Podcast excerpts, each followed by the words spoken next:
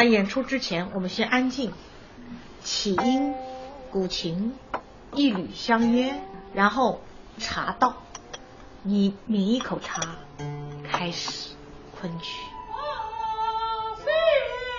从二零一五年十一月六日开始，每周五晚上八点，在上海豫园一间只容纳五十多名观众的高雅厅堂里。新编昆曲《妙玉与宝玉》准时上演，上海昆剧团团长古好好是演出的组织者。其实四百三十年以前，豫园就开始唱昆曲，所以我们这一次活动用两个字嘛，就回家。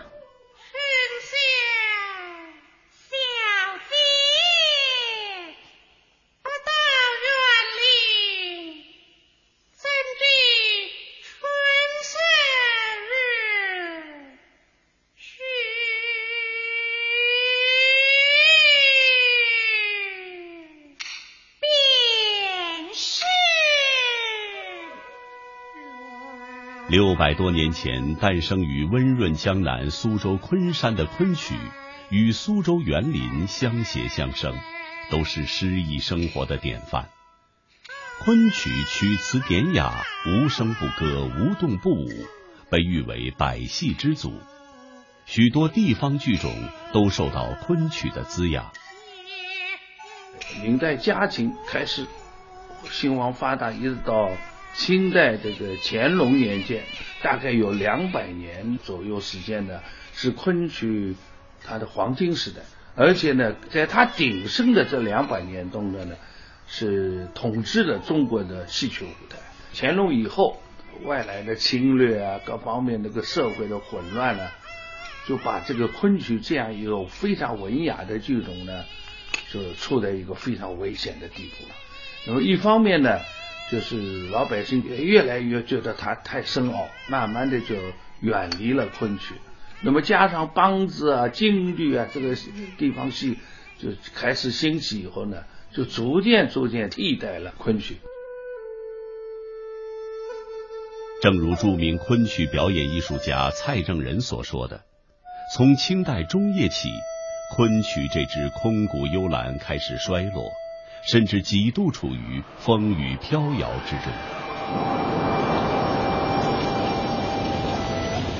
一九二一年，为了挽救濒临灭绝的昆曲，在昆曲的发源地苏州成立了昆剧传习所，先后培养了四十多位传字辈昆曲艺人，方才使昆曲的舞台艺术保存下来。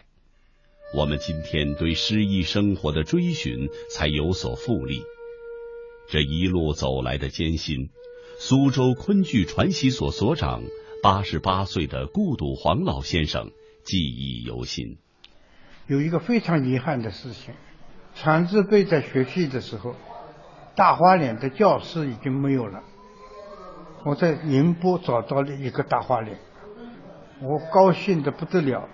不幸的是，请到苏州当夜就死在旅馆里。就年纪很大了。年纪很大，心脏病。哦，那一个行当也跟着失传了。我一直要找一个打鼓的，因为现在舞台上的表演都是不是昆的了，都是京的。只知道他在上海小菜场里卖鱼，我们通过上海公安局排查找到了。一谈要到苏州来传授昆剧，他们都兴高采烈。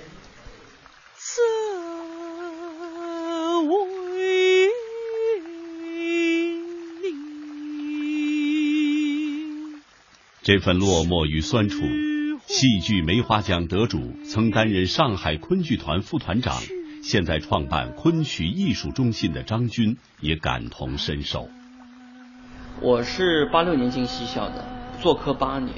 其实我学到大概九十年代初的时候，就是也是觉得本事学了点了，踌躇满志，要想要给观众表演的时候，你发现没人看昆曲。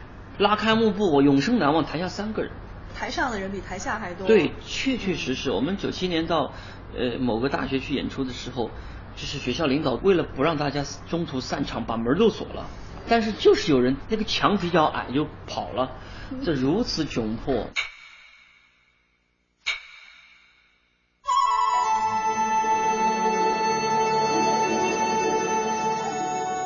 昆曲因为是文人雅士的精致爱好，它的唱词多是古典诗词，虽然华美，却比较难懂。唱腔是一唱三叹的水磨调，虽然细腻，却十分缓慢，被有的人戏称为昆曲。大家对昆曲敬而远之，不敢或不知如何与其亲近。苏州昆剧院院长蔡少华谈到他们做青春版《牡丹亭》的初衷，就是要传承保护。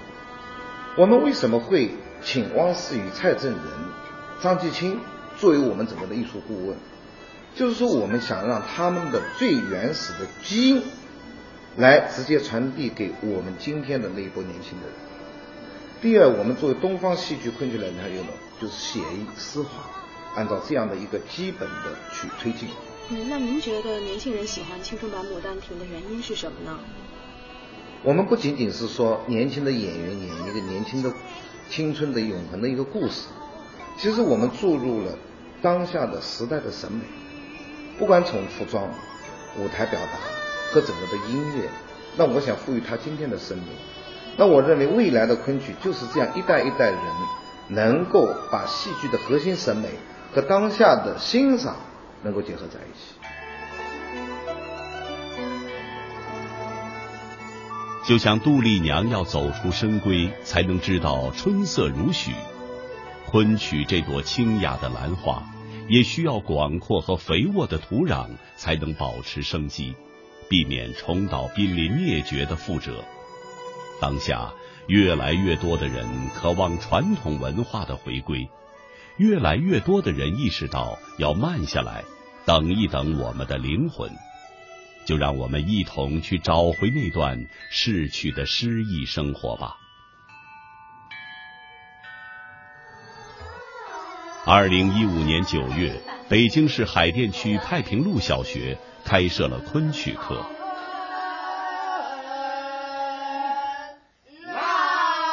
以前这昆曲就有了，所以说我比较想传承中国文化，所以才来学昆曲的。我不想要昆曲就这么消失，因为它是我们中国人的特色。